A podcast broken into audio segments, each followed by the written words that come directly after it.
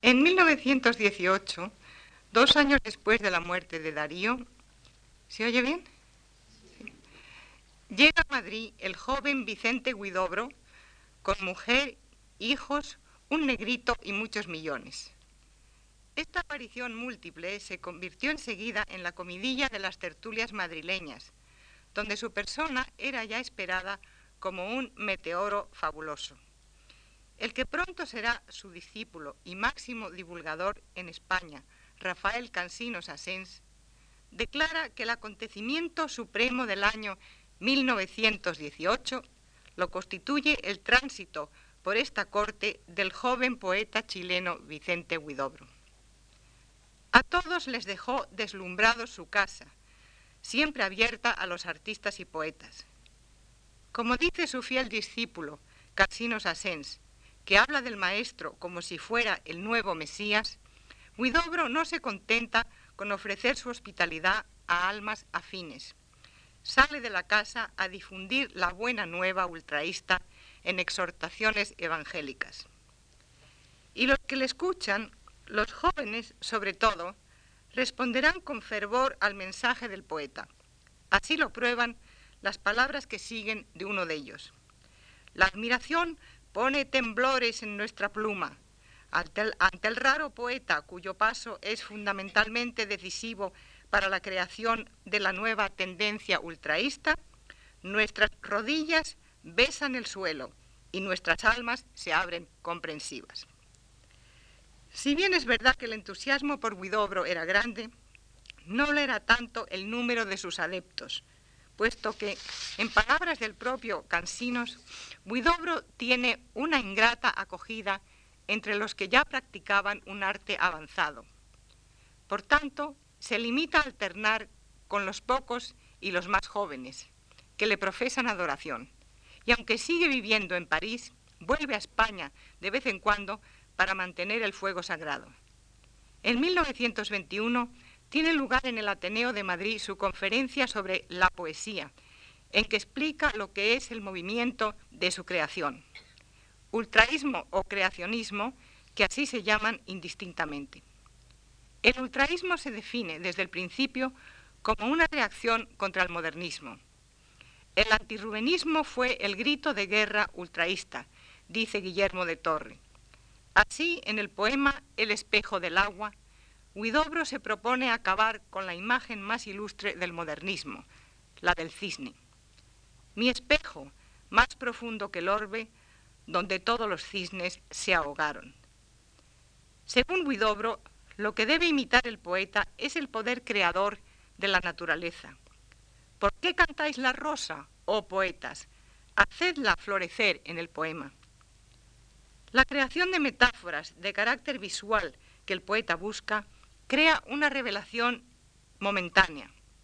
De una mirada enciendo un cigarro, imagen cruzada que para los jóvenes que le rodean abre nuevos horizontes.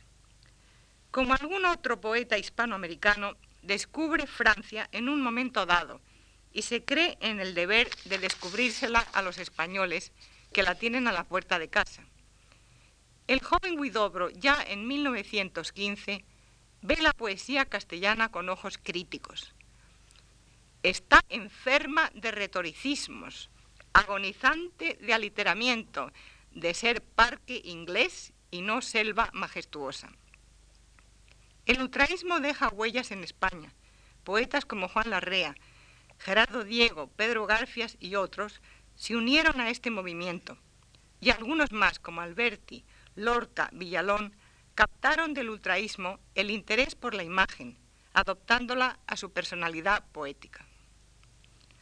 El joven Jorge Luis Borges, después de terminados sus estudios en Ginebra, llegó a Madrid en 1919 en pleno fervor juvenil ultraísta y se metió de lleno en el movimiento. Más tarde, recordando, explica en qué consiste su credo. Abominamos los matices borrosos del rubenismo y nos enardeció la metáfora por la precisión que hay en ella.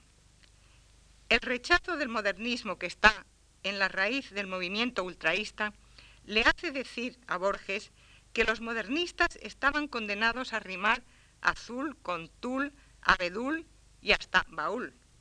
Recuerda también Borges la admiración que profesaba entonces a Cansino Sassens.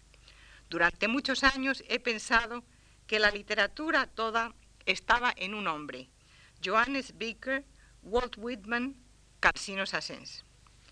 A su vuelta a Buenos Aires en 1921, Borges actúa en calidad de propagandista del ultraísmo y logra difundirlo con éxito. Pero tanto en España como en Argentina, el ultraísmo no dura un lustro. Borges se va desencantando de este movimiento. Yo sé que en la rebusca de metáforas que a Cansinos suele atarear, hay sospechas de juego. Hemos de rebasar esos juegos.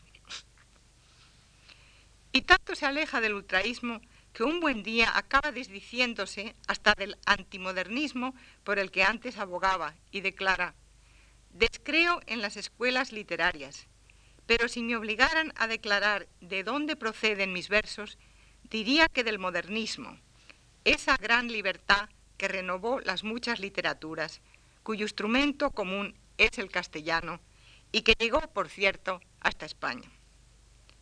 Ahora, los jóvenes poetas argentinos, con Borges, van a volver los ojos hacia su propia tierra.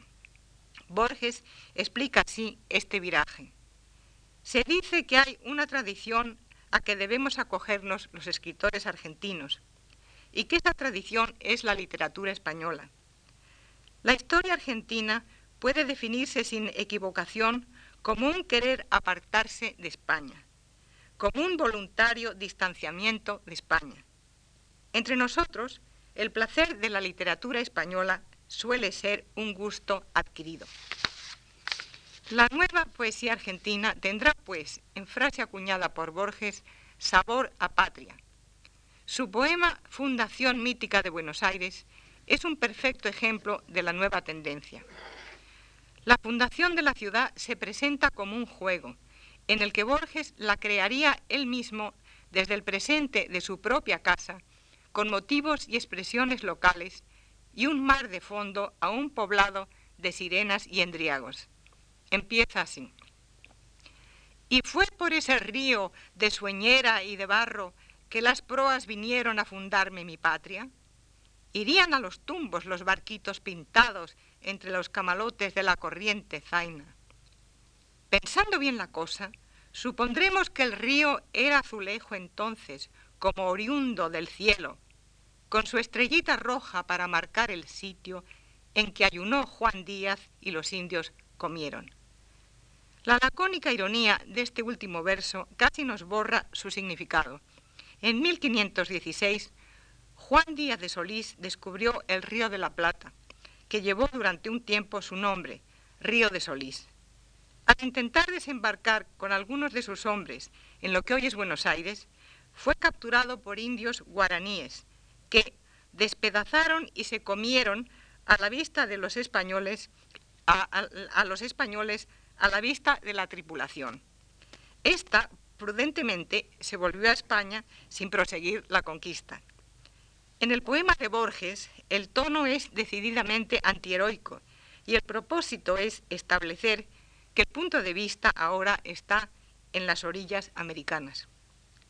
De los españoles fundadores solo se nombra a uno y en el mismo verso, de un bocado guaraní, se da cuenta de él. Pero el sabor a patria no impone límites a la poesía de Borges, bien al contrario. Desde su niñez y luego a la vuelta de Europa, cuando tiene 21 años, Borges pasará la mayor parte del tiempo en su casa, en la biblioteca de su padre. Me crié en un jardín y en una biblioteca de ilimitados libros ingleses, dirá.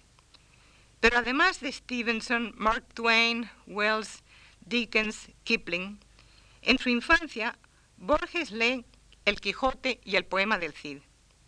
Cuenta que a los siete años, influido por la lectura del Quijote, escribió un cuento titulado La visera fatal. En estos años de infancia y juventud, sobre todo, su experiencia de la vida le llega a través de sus lecturas, de modo que para él la ficción literaria se convierte en algo más real y placentero que la vida misma.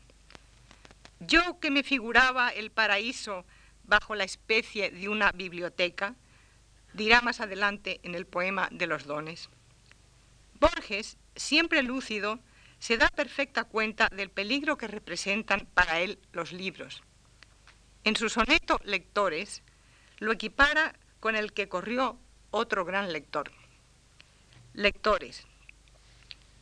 De aquel hidalgo de cetrina y secatez y de heroico afán, se conjetura que en víspera perpetua de aventura no salió nunca de su biblioteca. La crónica puntual que sus empeños narra y sus tragicómicos desplantes fue soñada por él, no por Cervantes, y no es más que una crónica de sueños. Tal es también mi suerte. Sé que hay algo inmortal y esencial que he sepultado en esa biblioteca del pasado en que leí la historia del hidalgo.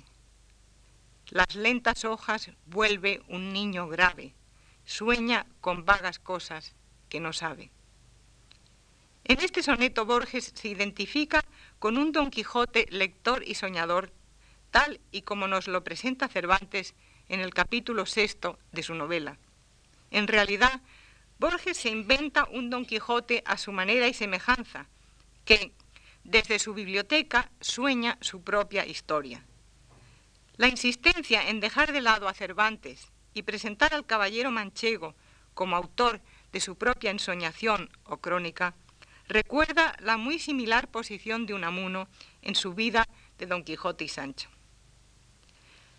Aunque Borges declara que no acabó nunca de gustar las letras hispánicas, Don Quijote le reconcilia con España le gusta todo lo que en él hay de maravilloso, aunque las figuras de los protagonistas le parecen muy simplificadas a manera de figuras de circo. El lector Borges no deja de examinar el Quijote por todos lados, de darle vueltas y hacer conjeturas sobre el texto. Le inquieta que Don Quijote, en la segunda parte de la novela, pueda llegar a ser lector de su propia novela y a partir de esa conclusión afirma un tanto unamunianamente. Si los personajes de una ficción pueden ser sus lectores o espectadores, nosotros podemos ser ficticios.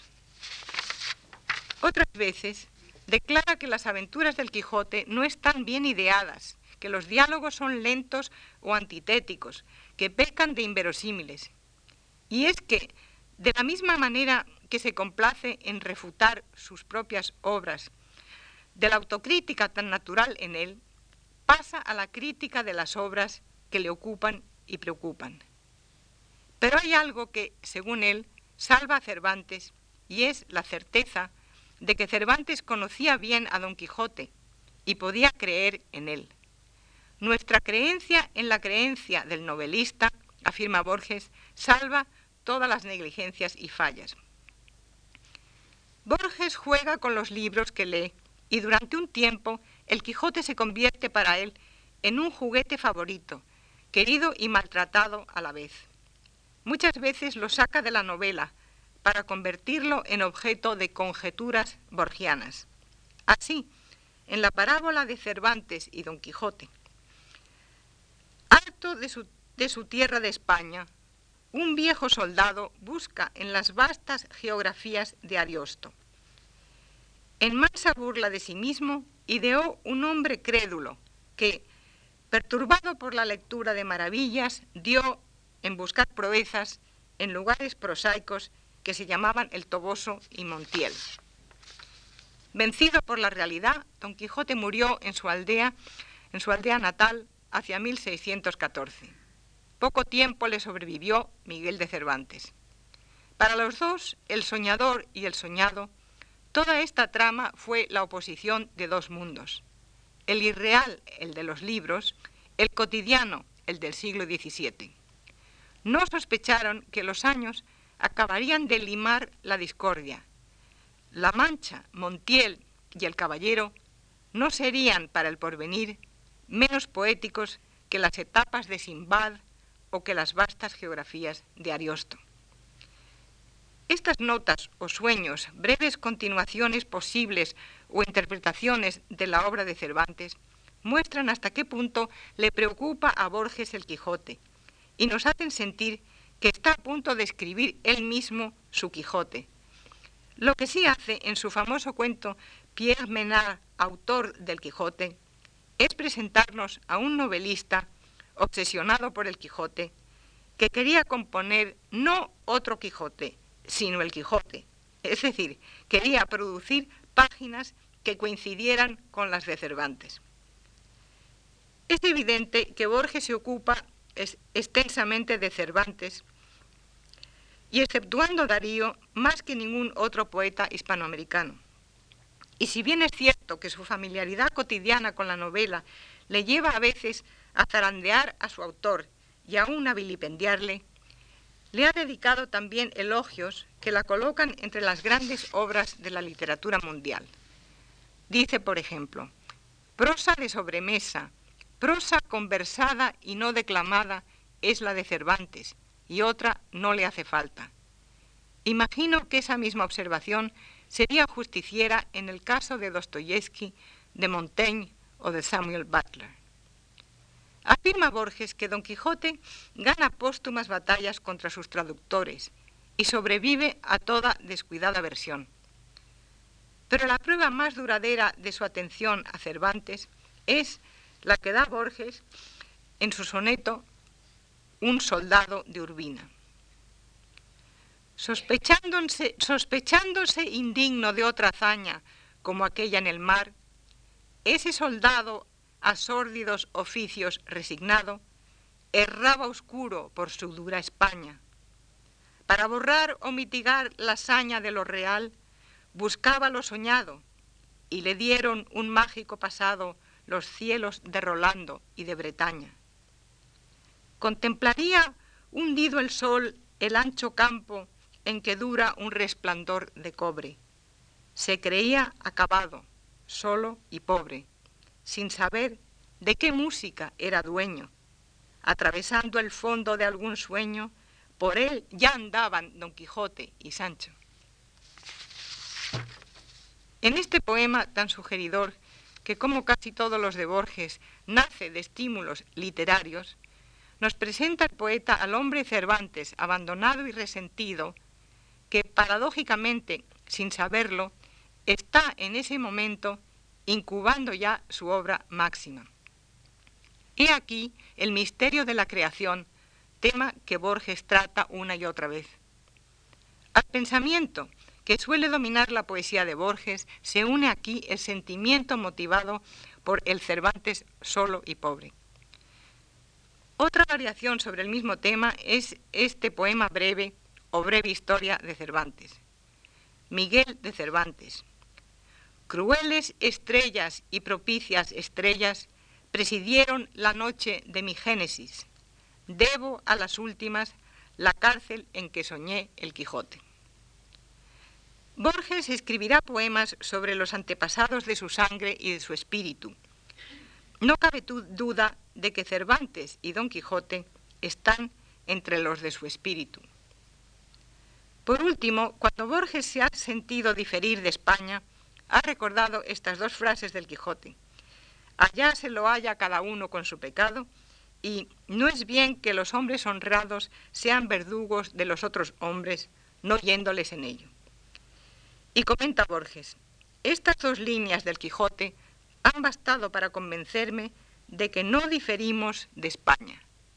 Son como el símbolo tranquilo y secreto de nuestra afinidad. Borges pasa por España cuando tiene 21 años, pero desde el continente americano mantendrá una relación, una relación apasionada y estrecha con España a través de las lecturas de ciertas de sus obras. Pero el escritor español que más le acompañó fue Francisco de Quevedo. Su admiración por él no tiene límite. Quevedo no es inferior a nadie. Es más, a los 300 años de su muerte, añade Borges, Quevedo sigue siendo el primer artífice de las letras hispánicas, como Joyce, como Goethe, como Shakespeare, como Dante, como ningún otro escritor. Y concluye, Francisco de Quevedo es menos un hombre que una dilatada y compleja literatura. Es curioso que por los versos de sus poemas que Borges elogia, cita y reinterpreta una y otra vez, no se podría sospechar que la literatura de Quevedo fuera dilatada, bien al contrario. La obra de Quevedo para Borges parece consistir en un soneto, el dedicado a la muerte en prisión del duque de Osuna. Y de este soneto lo que le interesa hasta la obsesión es un dístico. Su tumba son de Flandes sus campañas y su epitafio la sangrienta luna. La espléndida eficacia del dístico le lleva a recordarlo y elogiarlo una y otra vez, tanto que podríamos llegar a la conclusión de que la dilatada y compleja literatura de Quevedo se reduce para Borges a dos versos de uno de sus sonetos. Tan suyo llega a ser el dístico, el dedicado a Quevedo, que a fuerza de repetirlo, Borges escribe un maravilloso soneto dedicado a Quevedo, en el cual cita y destaca el segundo verso del dístico preferido por él. A un viejo poeta. Caminas por el campo de Castilla y casi no lo ves.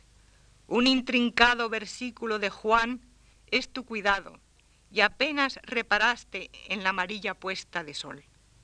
La vaga luz del ira y en el confín del este se dilata esa luna de escarnio y escarlata que es acaso el espejo de la ira. Alzas los ojos y la miras, una memoria de algo que fue tuyo empieza y se apaga. La pálida cabeza bajas y sigues caminando triste, sin recordar el verso que escribiste y su epitafio, la sangrienta luna. El viejo poeta ensimismado camina por el campo de Castilla sin verlo.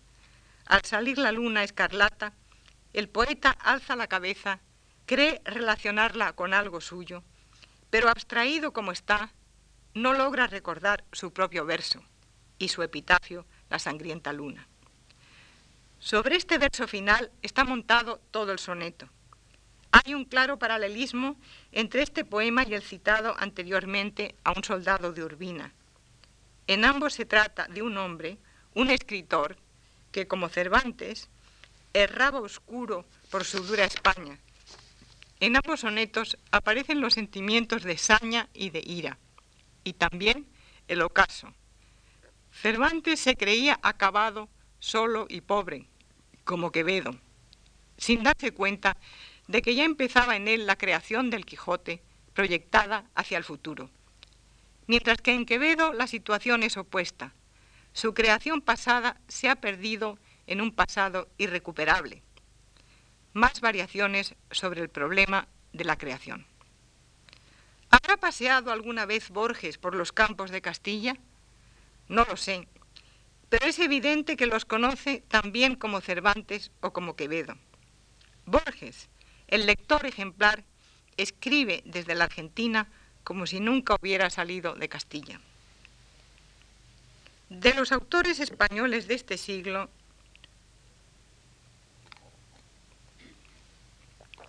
Borges apenas escribe, aunque se diría que tiene con Unamuno muchos puntos en común, sobre todo en la interpretación de ambos del Quijote. Sin embargo, no escribe sobre él hasta después de su muerte, cuando dice, fue ante todo un inventor de espléndidas discusiones, añadiendo, el primer escritor de nuestra lengua acaba de morir. No sé mejor homenaje que perseguir los ricos debates que ha instaurado y elucidar las leyes secretas de su alma. Cervantes, Quevedo, Góngora, Gracián y Unamuno son las figuras de la literatura española que más atraen a Borges. Si el número es limitado, no lo es la intensidad con que Borges vive cada línea, cada verso de sus elegidos. Muchas otras literaturas atraerán a este devorador de libros, que a veces parecerá olvidar por completo a los autores españoles. Pero en 1964, inesperadamente, escribe el siguiente poema titulado España. Más allá de los símbolos, más allá de la pompa y la ceniza de los aniversarios, más allá de la aberración del gramático, que ve en la historia del hidalgo que soñaba ser Don Quijote y al fin lo fue, no una amistad y una alegría, sino un herbolario de arcaísmos y un refranero, estás, España, silenciosa en nosotros. España del bisonte, que moría por el hierro y el rifle en las praderas del ocaso, en Montana. España donde Ulises descendió a la casa de Hades. España del Ibero, del Celta, del Cartaginés, de Roma. España de los duros visigodos, de estirpe escandinava, que deletrearon y olvidaron la escritura de Ulfilas, pastor de pueblos. España del Islam, de la Cábala y de la noche oscura del alma. España de los inquisidores que padecieron el destino de los verdugos y hubieran podido ser mártires. España de la larga aventura que descifró los mares y redujo crueles imperios y que prosigue aquí en Buenos Aires. España de la otra guitarra, la desgarrada, no la humilde nuestra. España de los patios. España de la piedra piadosa de catedrales y santuarios. España de la hombría de bien y la caudalosa amistad. España del inútil coraje.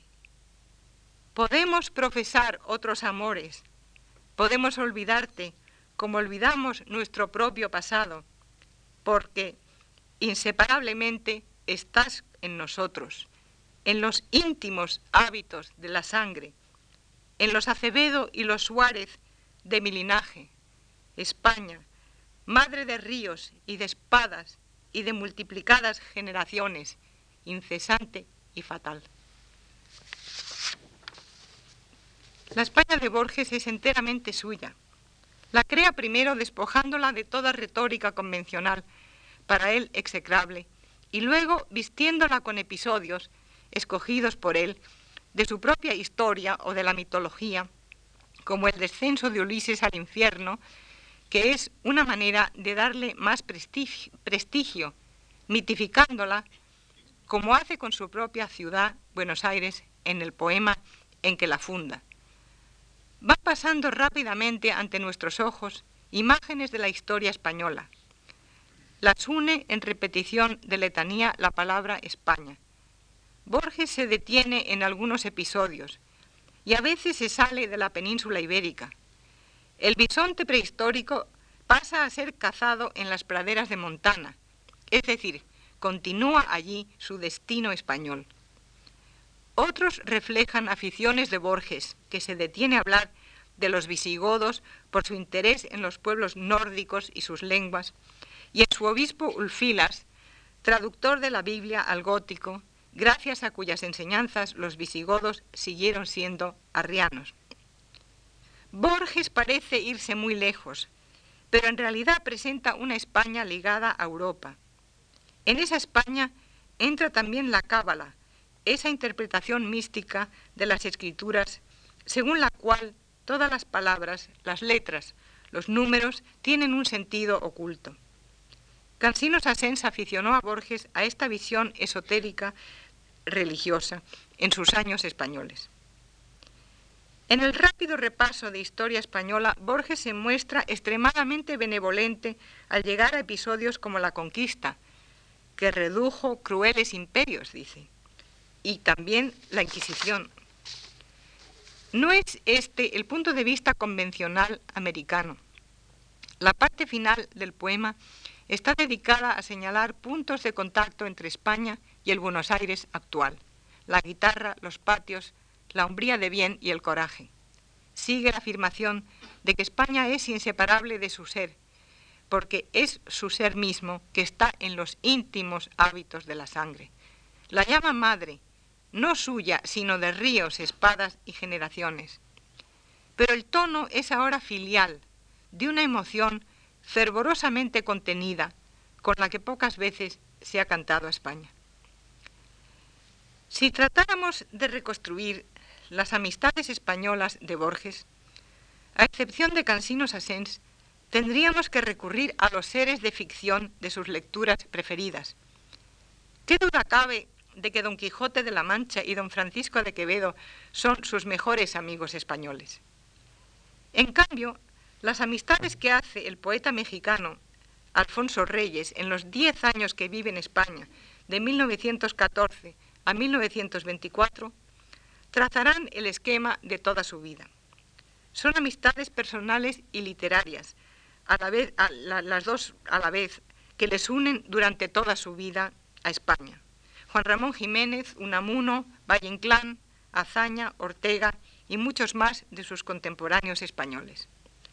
Cuando Reyes va a Buenos Aires como embajador de su país, su vocación literaria y la claridad de su prosa atraen a Borges, que se hace amigo suyo y escribe sobre él la, siguiente frase laudatoria.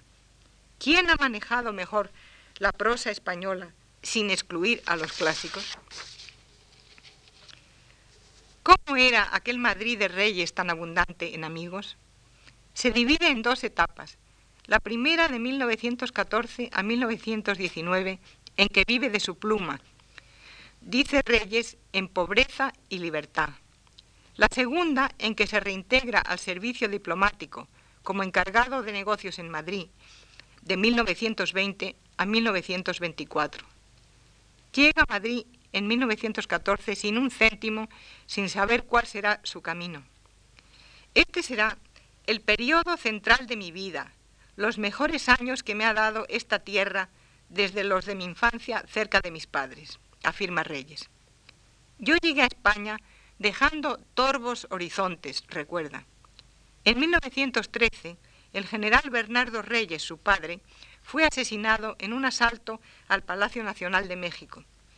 Alfonso Reyes no quiere permanecer en México y se traslada con su familia primero a Francia y al empezar la Guerra Mundial a España.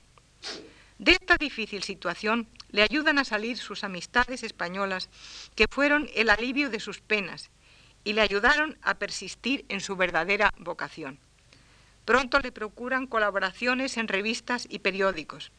Y sobre todo se le ofrece trabajar en el Centro de Estudios Históricos con don Ramón Menéndez Pidal en la sección de literatura antigua, precisamente el campo de su mayor afición. Allí trabaja y prepara numerosas ediciones, del Arcipreste de Ita, de Quevedo, comedias de Ruiz de Alarcón, una versión en prosa del poema del Cid. Alfonso Reyes se identifica con esta ciudad que le trata tan bien. Trabaja intensamente, asiste a todas las tertulias literarias, colabora en El Sol y en la Revista de Occidente. Es nombrado secretario de la sección de literatura del Ateneo, que él considera como su segunda casa. Al final de un discurso ante el Ayuntamiento de Madrid en 1922, pide que la ciudad le conceda un solo título, el de ser un voluntario de Madrid. Y dos años después, antes de marcharse de España, exclama, diez años de intensa actividad en Madrid. ¿Y qué Madrid el de entonces? ¿Qué Atenas a los pies de la sierra carpetobetónica? Reyes se siente español. Al recibir una carta de Unamuno le contesta con estas palabras. Su carta me ha emocionado. No es difícil para mí sentirme como si fuera español lo soy. Desde su llegada a España, Reyes toma notas sobre aspectos de la ciudad y las reúne en un libro, Cartones de Madrid, en los que pinta estampas de la fiesta nacional, el entierro de la sardina, el Manzanares. He aquí lo que dice al final de El entierro de la sardina. Todo el día ha cantado esta gente, todo el día ha bebido y bailado, y aún vuelve por la noche alborotando las calles y revoloteando en torno a los faroles. Y si la fuerza de las razas se mide por su resistencia a la alegría, oh España, oh España. Reyes, que desde México creía en el pasado de España, ahora cree también en su presente y en su porvenir. La carrera diplomática alejará a Alfonso Reyes de España, sin que por eso él la olvide, manteniéndose siempre en contacto epistolar con sus amigos españoles. En una carta escrita medio en broma a su amigo Amado Alonso le dice que el único contacto serio entre México y España, después de Cortés y exceptuando al torero Rodolfo Gaona, lo estableció él mismo en sus diez años de España. Cuando estalla la guerra civil, Alfonso Reyes es embajador en Buenos Aires. Ayuda a sus amigos españoles en todo lo que puede, pero pronto se da cuenta de que la ayuda necesaria rebasará todo esfuerzo personal. Esto le lleva a buscar la cooperación del presidente de México, Lázaro Cárdenas, a quien escribe con este objeto. Cárdenas responde afirmativamente y en julio de 1938 el gobierno mexicano funda la Casa de España, que más tarde toma el nombre de Colegio de México. Dicha institución tenía por objeto invitar a trabajar en su sede a los intelectuales españoles ahora exiliados en México. Su modelo era el Centro de Estudios Históricos de Madrid, donde trabajó Reyes, y se proponía abrir las puertas de todos los centros culturales del país a sus miembros y ponerles en contacto con los intelectuales mexicanos. A fines de 1938, Reyes volvió a México y fue nombrado presidente de la Casa de España. Bajo su dirección, esta casa, dedicada a los estudios humanísticos y a la investigación científica y actividad creadora, se convirtió en el refugio de las más despiertas inteligencias españolas, que habían de influir en la formación de la juventud mexicana. Alfonso Reyes es el blanco de numerosos ataques por su generosa ayuda a los republicanos españoles. Es que hay vencedores, le dicen. Y él contesta, ¡ay! Que entren en sus corazones los vencedores, en la intimidad insobornable de su conciencia, y digan al mundo si esta era la victoria que apetecían. Frente a la, frente a la devastación de aquel vergel que era España para él, exclama Reyes, oh vencedores de siniestros agüeros, devolvednos a España. Aquel vergel, eso era España para Alfonso Reyes. ¿Qué más puede decir de un país que no es el suyo, un escritor de lejanas tierras? Y para explicar la impresionante obra de su generosidad con España, dice Reyes que cuando llegó a España en busca de asilo, repartieron con él sus pobres recursos sus hermanos españoles. Todos me extendieron la mano, dice. ¿Cómo no desear para aquella gente hospitalaria que después he visto sufrir tanto la felicidad y el bienestar que prometen sus nobles tradiciones y la incomparable entereza de sus hijos? Y con todo lo que ha ayudado a los españoles vivos, no olvida a los muertos. Si Unamuno hubiera sobrevivido, de seguro lo tendríamos ahora en estas tierras, donde se está expandiendo el alma española. Así dice el mejor amigo hispanoamericano que ha tenido nunca España. Además de ser un gran prosista, Reyes es también un excelente poeta. El encanto que supone para él vivir en España tiene mucho que ver con esta feliz coincidencia poética. Por los años 1914 a 1924, en que él está en Madrid, la calidad y cantidad de poetas solo es comparable a la del siglo de oro. Lo que le da unidad a la poesía de Reyes es su raíz clásica, su profundo conocimiento de la poesía del siglo de oro que estudia desde muy joven antes de venir a España. Su maestro mexicano, el poeta Otón, le decía siempre, y muy importante, lee constantemente a los clásicos. No lo he desoído, por cierto, contesta Alfonso Reyes. Hay un poema suyo que podríamos llamar doble que nos interesa particularmente.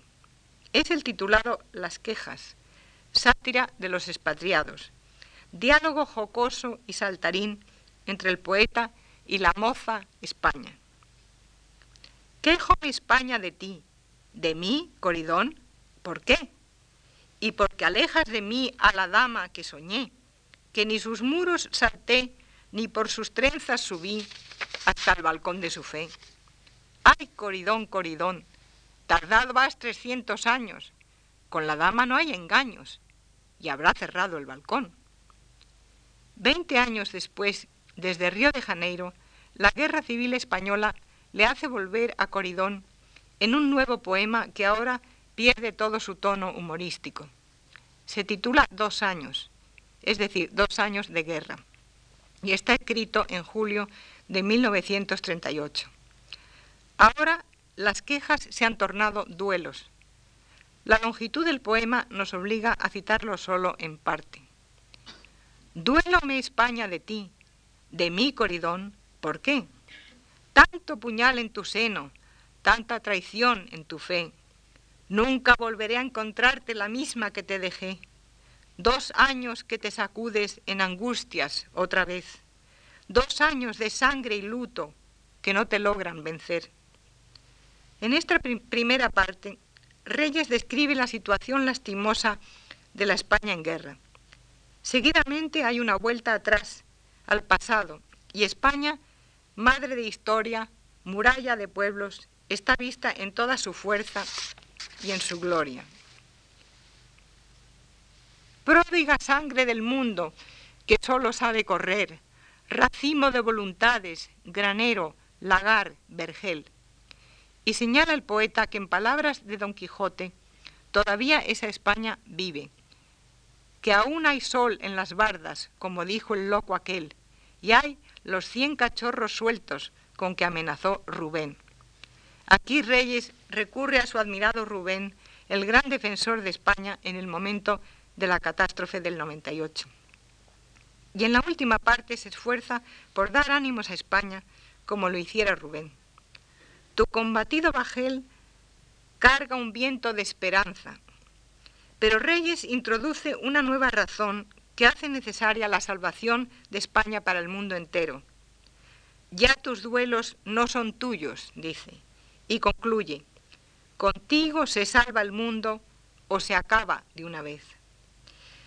Y la última imagen del poema es la de la llama del mundo protegida del viento por la mano de la Madre España. Después de más de 20 años fuera de España, Reyes se afirma en su amor por ella, despliega su dolor ante la guerra e intenta confortarla. Lo mismo y más hará por España Reyes en su prosa, en la que se ocupa de España abundantemente, y con una seriedad inteligente y tesonera buscará puntos de contacto entre España y México. La ve inseparablemente unida a México. Dice, cuando vuelvo los ojos a mi tierra, la veo y entiendo como una prolongación tan natural de España. Y añade, el ir a España fue para mí entrar más en México. No por eso deja Reyes de sentirse mexicano, totalmente mexicano. Cuando llegó a España se le consideraba siempre español, pero él se cuidaba siempre de aclarar que era mexicano. Me considero español con matiz, aclaraba, y añadía, pero ¿qué español no tiene su propio matiz? Y para concluir, así que para mí el ser mexicano va junto con poseer un título legítimo de español. Para Reyes la diferencia entre ser español y mexicano es leve, pero real. En esta levedad del matiz está la diferencia. La lucidez de, Reyes señala también esa diferencia de matiz leve pero real que sienten a sí mismos los españoles cuando visitan los países hispanoamericanos. Su deseo de buscar un entendimiento entre España y México se extiende a toda Hispanoamérica. Reyes aspira a eliminar los obstáculos tradicionales entre España y América. Uno de ellos será el lenguaje retórico utilizado por los americanistas de ambos continentes. Dice Eugenio Dors que Alfonso Reyes es el que ha torcido el cuello a la exuberancia, ha dejado limpio de su imagen mítica al mapa ideal de América. Reyes se dedicará metódicamente a descabezar los tópicos. Nos invita a olvidar del tema hispanoamericano los tópicos de la madre y las hijas, el león y los cachorros, la divina lengua de Cervantes, los fueros de la raza y demás impertinencias de estilo. Porque esos tópicos, en el presente, no corresponden a ninguna realidad. Nos cansamos de llamarla madre, y la España de hoy no es nuestra madre, dice Reyes, ni puede tenernos ya en su regazo.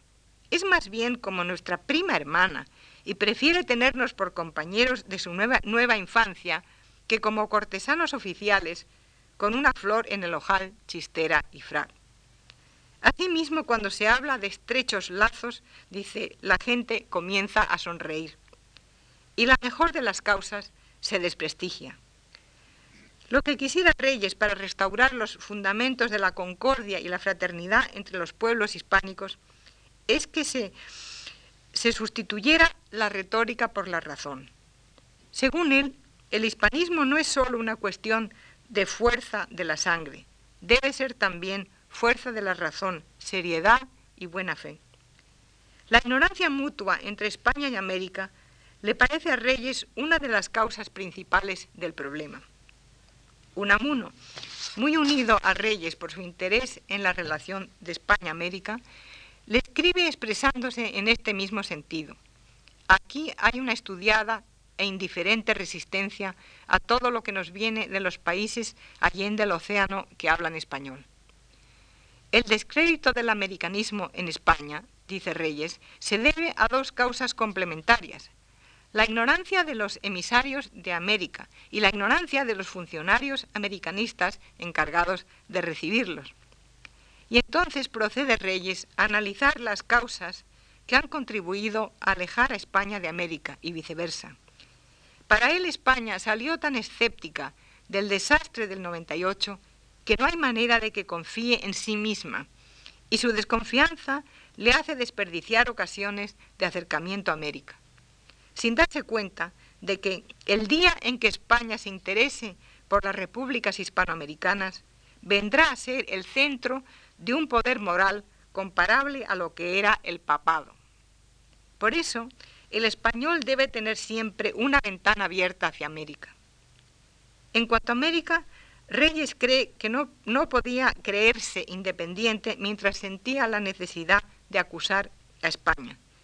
Pero después de un siglo de soberbia y mutua ignorancia, los españoles pueden mirar ya sin resquemor las cosas de América y los americanos con serenidad las cosas de España. Y Alfonso Reyes exhorta a españoles y americanos a dejar las batallas verbales y empezar de mutuo acuerdo la campaña unida de la vida. Y he aquí una frase de Reyes muy suya que aclara extraordinariamente el dilema España-América. América es muy diferente de España, pero es el lugar del mundo que se parece más a España. Ofrece aquí Reyes un motivo de reflexión que apunta a la aproximación entre España y América tan anhelada por él. Y antes que por él, por ese español de América y americano de España que fue Rubén Darío, a quien tanto admiraba Reyes. ¿Y no le serviría Darío de modelo en su situación de poeta americano en España? Cuando se inaugura en Madrid la glorieta de Rubén Darío, a Reyes le toca consagrarla. Lo hace con estas palabras a la memoria del mayor poeta de la lengua durante siglos. Y añade, Darío es quien con más plenitud expresa esa voluntad de amor a España por parte de una América ya dueña de sus destinos. Palabras que se podrían aplicar enteramente al mismo Reyes. El martes próximo me ocuparé de la poesía de César Vallejo y Pablo Neruda motivada por la guerra civil. Muchas gracias.